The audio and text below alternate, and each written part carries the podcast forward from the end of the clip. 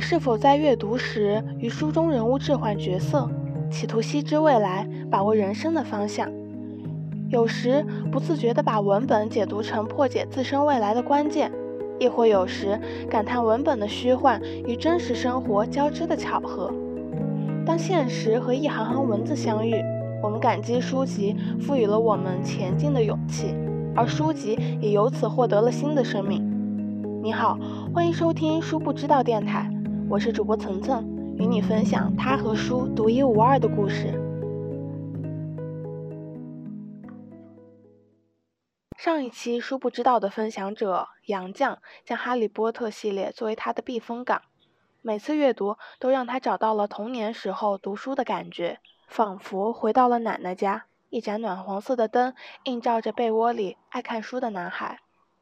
作为一部读者基数大、覆盖面广的作品。《哈利波特》也成为许多人相互认识的契机。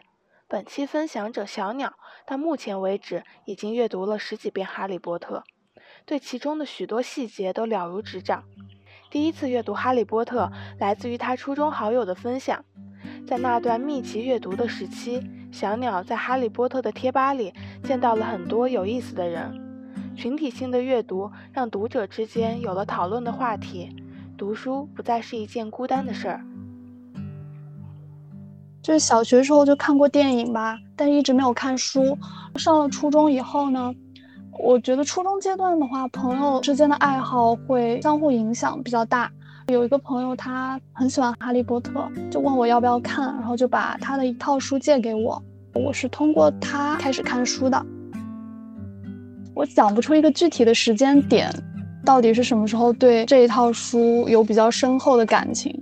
但是《哈利波特》的话，应该是越看越了解他那个世界观和其中的人物，而且他的背景是学校背景嘛，对学生来说就比较有代入感。应该是看的途中就会越来越喜欢吧。可能在初中的时候就读了七遍左右。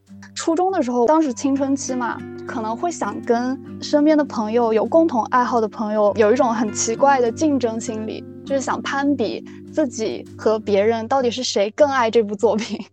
然后当时因为这种奇怪的攀比心理，我就高密度的读了很多遍《哈利波特》，就大概七遍。初中的时候，然后高中的时候就没有怎么看，当时有其他的爱好，然后学习生活也比较忙，高中可能就读了两三遍左右。大学到现在，我几乎每年都会再看一遍。怎么说呢？已经成为一种习惯了吧。而且我到现在再看的时候，还是会找到新的彩蛋。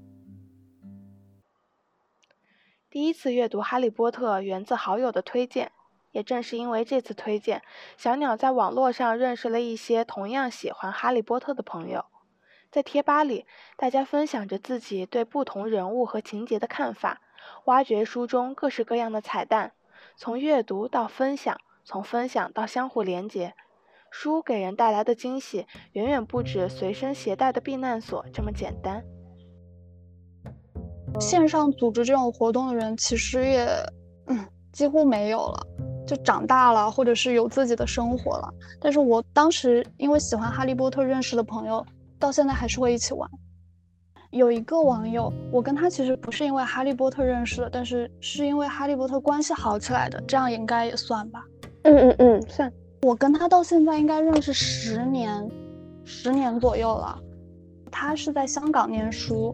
我们认识的时候，他就在香港念书，然后一直到现在，我们两个都会有联络，然后每年跨年也会打电话。虽然有时候会长时间不联络，但是有什么需要还是会去找彼此。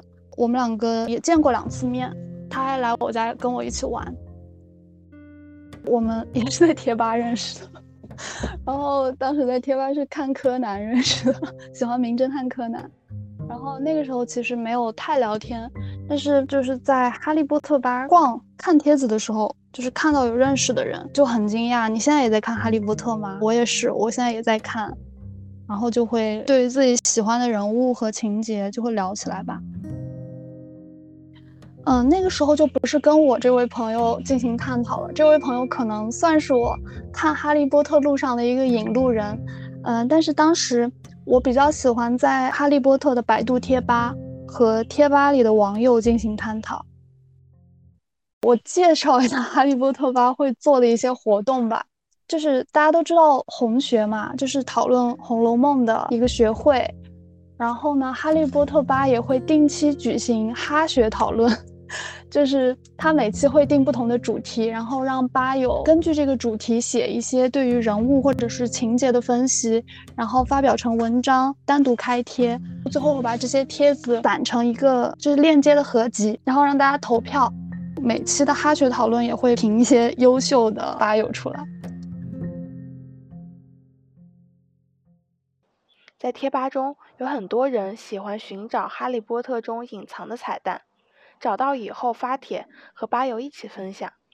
这可以看作是一种自发的文学研究，阅读的快乐也就这样从一个人这里迸发，通过网络传递给更多的读者。因为《哈利波特》这本书有一个很特别的点，就是作者是一个非常有幽默感，然后很细心的人。他会在很多情节和语句中埋很多彩蛋。你如果只看主线情节的话，这些彩蛋一般是很难找到的。但是如果你看一些吧友的讨论，别人和你的关注点不一样的话，你就会对这本书里藏的东西找到的越来越多，然后就越来越能了解到这本书情节上还有这些语句上的乐趣吧。我举一个例子啊，但是哎，这个例子算彩蛋吗？哈利波特就是他人物很多嘛，因为他描写的是学校里的故事，然后学校里学生也很多，像罗恩、哈利、赫敏这些大家都认识的人物就暂且不提。呃，罗琳他还会在书里塞一些有自己完整故事线的 NPC，但如果你只看主线的话，你是注意不到这些 NPC 的。里面有一个人物我印象很深刻，他是我自己发现的。我到现在都对这个这个人有很深的感情，因为我觉得是我发现了他的故事。这个人叫艾洛伊斯·米德根，他第一次出场是在《哈利波特与火焰杯》里，从来都没有对这个人物有比较正面的描写，全都是通过主角团的对话来了解这个 NPC 的故事的。她是一个脸上长了很多青春痘的女孩，想用魔杖自己把自己的青春痘去掉，然后呢，不小心把自己的鼻子去掉了。后来校医院的医生又让他重新长出了一个鼻子。我以为这个人物只是作为一个 NPC，在第四部里面提一句就可以把他忘掉了。没想到到第七部的时候，罗琳居然还记得这个人物。就是霍格沃茨大战开始之前，他还特别描写了这个人物最后是怎么跟他的父亲一起离开学校的。这一点就让我觉得很感动，因为罗琳居然能够记得这么小的细节，可能都没有人会注意到的细节。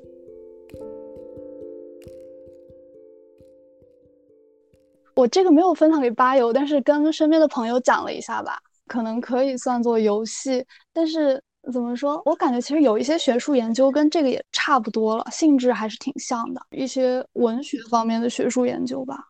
因为有一些人他会结合罗琳作者本人的写作进度，还有作者在那个时期的一些人生际遇，来判断他这个情节想表达什么，或者说他这本书。为什么会写的没有上一本书这么昂扬？为什么他情节会突然变得阴郁？就是会结合作者的生平来讨论这些事情，所以我觉得其实也可以算一种学术研究了。吧友之间对于同一个话题有不同的看法是常有的情况，在哈利波特吧的一些经典话题底下，弥漫着浓浓的火药味儿。吧友之间不同的观点和表达，也展现了各自独特的性格，正如百态人生。一开始看别人吵架是会容易被牵着鼻子走的，就是觉得这边说的好像也对，那边说的好像也对。但是看多了之后呢，就会发现其实大家的想法和观点都有自己的经历，还有自己的观察来支撑，所以呢。从这种争端中，我可以学到的东西就是，不要轻易的去否定别人的想法吧。那就是哈利的爸爸这个人物，对这个人物的一些解读吧。因为他在大事上，在巫师战争上是绝对的正义立场，但是他在上学的时候却有霸凌同学的经历，然后这个经历也让主人公有一些非常不开心的想法。然后呢？其实很多次吵架都会围绕着哈利的爸爸这个人物进行，就是定义他到底是一个好人还是一个坏人。就是他虽然在大事上是正义的一方，但是在小事上却做了一些令人不齿的事情。这个的话印象很深刻，可能是因为吵的太多了。我也觉得这是一个非常不好讲的问题。它其实讨论的就是一个小恶和大恶的问题，就是它的核心争议点是这个。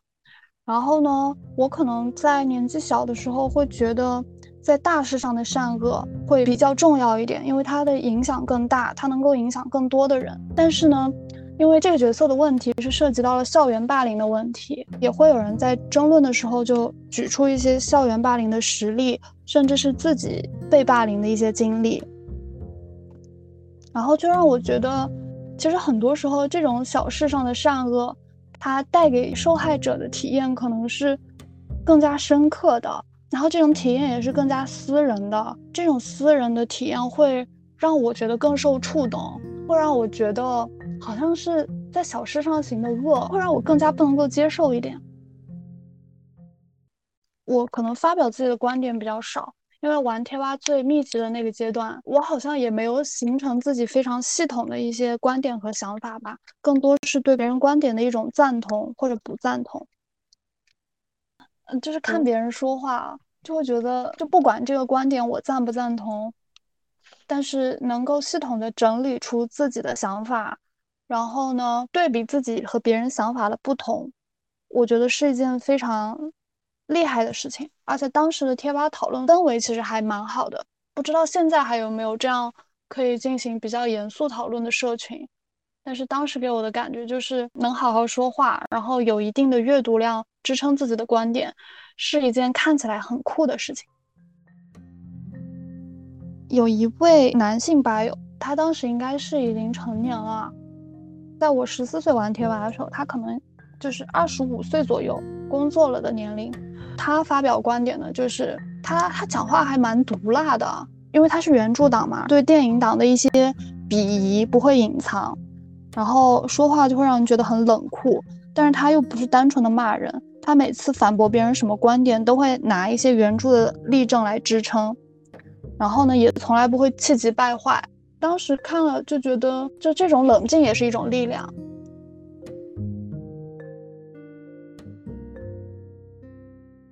然后还有一位吧友，就是跟他风格不太一样。然后他跟我是差不多大，可能因为是同龄人的原因，所以看到他能够系统表达观点，会让我更加的佩服。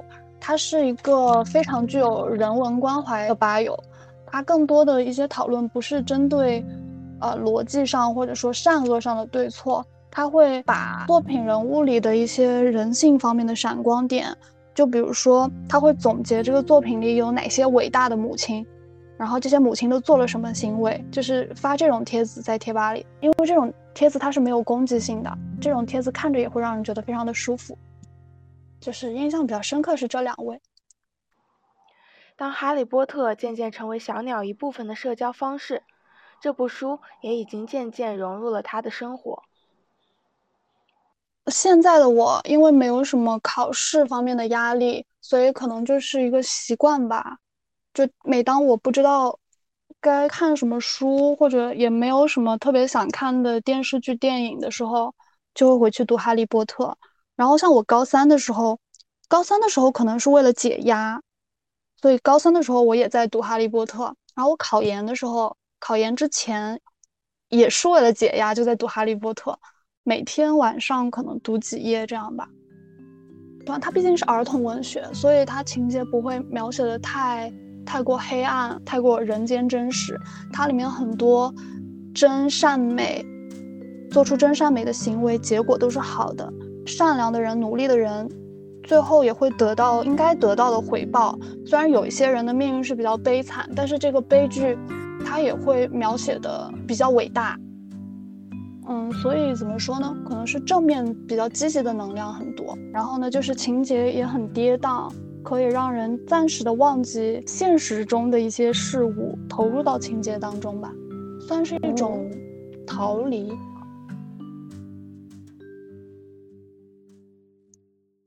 哈利波特对我影响最大的阶段，应该就是在我青春期的，嗯，一些性格和价值观塑造最关键的阶段，它。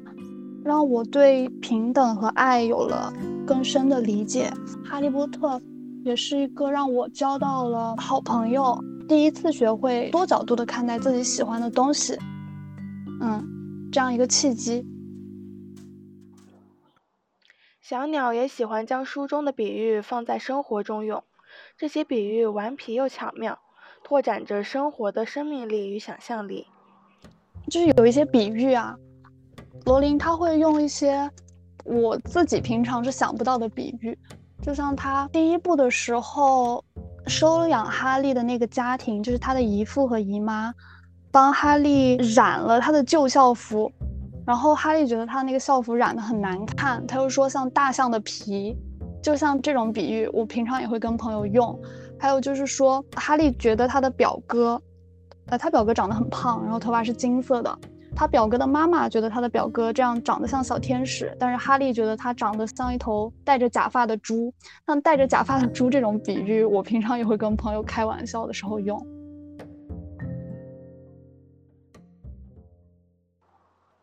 哈利波特也用他独特的方式探讨着每个人生命中必定会遇到的命题。我觉得哈利波特对我价值观影响确实还蛮大的，就平等、自由、真善美这种方面就不说了嘛。然后还有一个情节就是啊，哈利波特里他有一种生物叫做家养小精灵，它是帮巫师家庭干活的，必须要听从巫师的命令，不能有自己的自由意志。这本书呢，它其实是探讨了一个对于。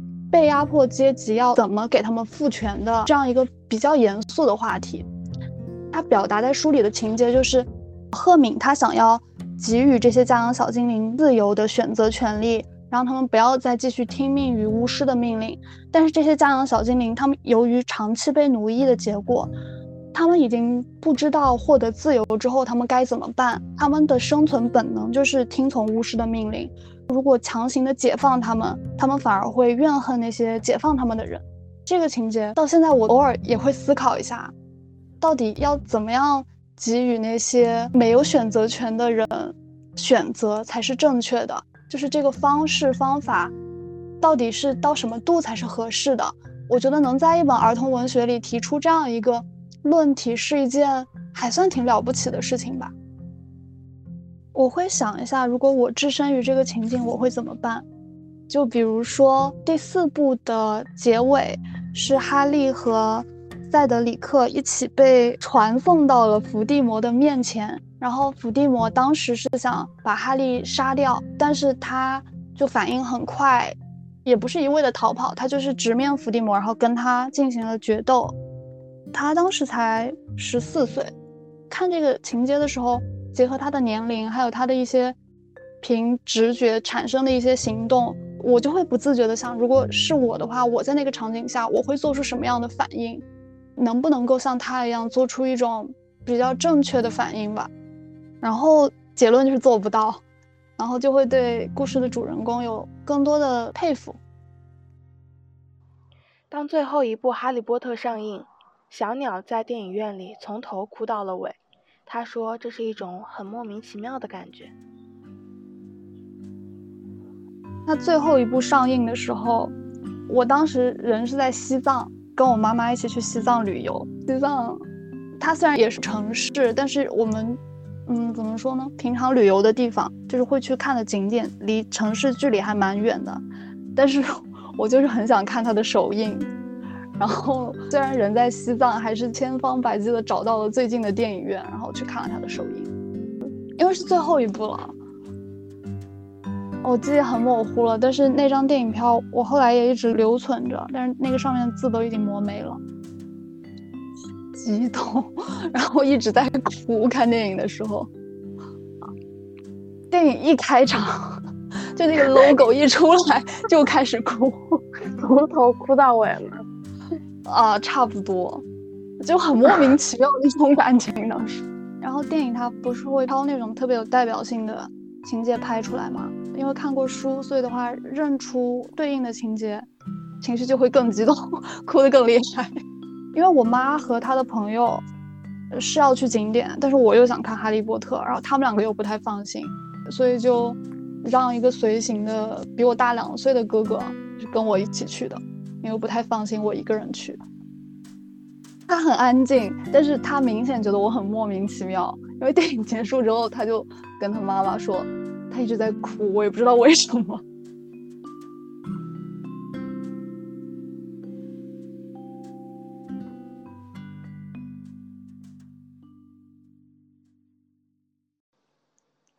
您现在收听到的是播客节目《殊不知道》，与你分享读者和书独一无二的故事。